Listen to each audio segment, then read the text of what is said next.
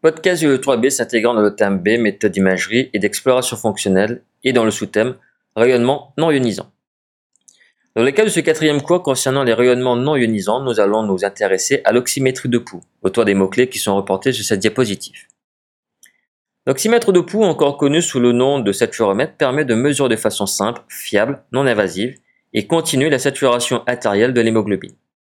Ainsi, la saturation artérielle du sang en dioxygène revient à déterminer la quantité de dioxygène fixée sur l'hémoglobine. Le premier saturomètre non invasif et non pulsatile fut inventé par Karl Matz en 1935. Il mesurait au niveau de l'oreille la saturation d'oxygène en chauffant les tissus à 41 degrés pour augmenter le flux sanguin.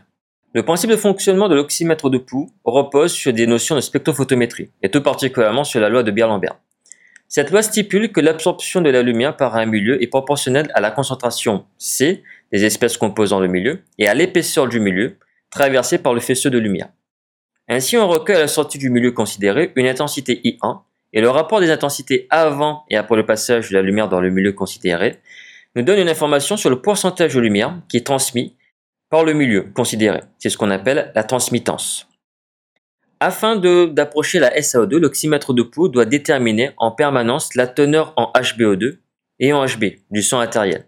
Il faut donc un système qui soit capable de mesurer en continu et en temps réel le HbO2 et le Hb, de reconnaître la pulsatilité du signal, démontrant ainsi son origine artérielle. Ce qu'il faut garder à l'esprit, c'est que l'oxymètre de pouls va pouvoir donner une bonne approximation de la SAO2. Et on dit que l'information fournie par l'oxymètre de pouls est une saturation pulsé du taux de dioxygène et qu'on note SPO2. Le mérite revient au japonais Tako Ayogi d'avoir découvert que le HB et le HBE2 ont différentes absorptions des ondes lumineuses permettant de les distinguer.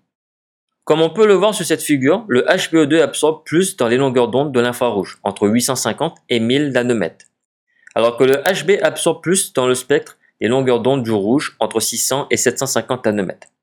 L'oxymètre de pouls est ainsi un appareil optique constitué d'un émetteur d'ondes lumineuses, rouge et infrarouge, transmis à travers un site de mesure, à savoir soit le doigt, soit l'aube de l'oreille.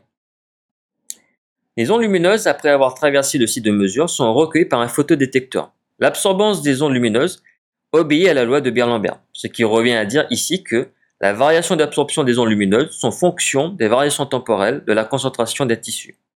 Le photodétecteur analyse en permanence le rapport des différentes absorptions entre le rouge et l'infrarouge. À partir d'un algorithme de calibration intégré à l'oxymètre, il existe une équivalence entre le rapport des absorptions dans le rouge et l'infrarouge, c'est-à-dire le rapport R sur IR, et les valeurs des SAO2. Le moniteur affiche alors une valeur de la, de la SPO2, le premier paramètre de l'oxymètre de pouls. Une utilisation la plus fréquente de l'oxymètre de pouls est notamment dans des phases de monitoring, notamment lors d'une opération chirurgicale ou également lors des phases d'anesthésie. L'oxymètre de pouls associe deux principes. La spectrophotométrie basée sur cette différence d'absorption des ondes lumineuses, mais également la plétismographie basée sur les variations cycliques du volume sanguin. Les ondes émises sont absorbées par tous les tissus traversés, à savoir la peau, le cartilage, mais surtout le sang capillaire. Or, la seule variable existante dans des conditions stables et le flux systolique artériel qui peut être analysé en termes d'amplitude, de durée et de variabilité notamment respiratoire. En effet, l'écoulement du sang est composé d'un flux continu, non pulsatile, diastolique, pouvant être considéré comme constant, et d'un flux pulsatile observé uniquement durant la systole. L'oxymètre de pouls peut différencier l'absorption des ondes lumineuses qui est supposée constante durant la diastole et qui présente un pic d'absorption durant les phases de systole.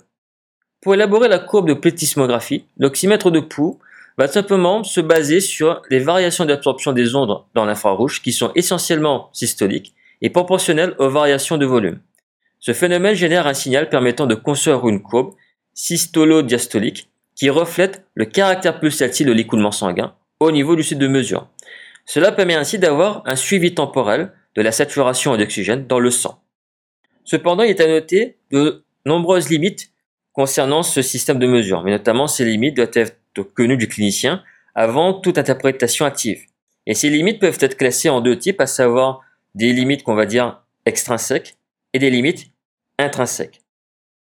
Ce qu'on peut appeler les interférences extrinsèques sont celles qui altère la transmission des ondes lumineuses. Ainsi, lorsque la pulsatilité sanguine ne peut être analysée ou est de très faible intensité, les courbes de plethysmographie et les valeurs de SPO2 sont ininterprétables.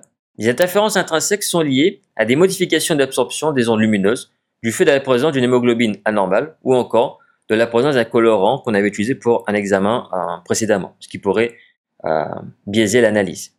Le cas le plus fréquent d'hémoglobine anormale est le cas d'une intoxication au monoxyde de carbone. En effet, le HBCO absorbe exactement dans les mêmes longueurs d'onde que le HBO2. Il est alors impossible de dissocier si l'absorption des saisons lumineuses est faite par le HBO2 ou soit par le HBCO. Ainsi, la valeur de la SPO2 est le résultat de la somme des deux composés, à savoir du HBCO et du HBO2. Ce qu'il faut notamment retenir, c'est que ces limitations n'interfèrent qu'avec la valeur de SPO2 et non avec la pulsatilité du flux à l'origine de la courbe de plestimographie.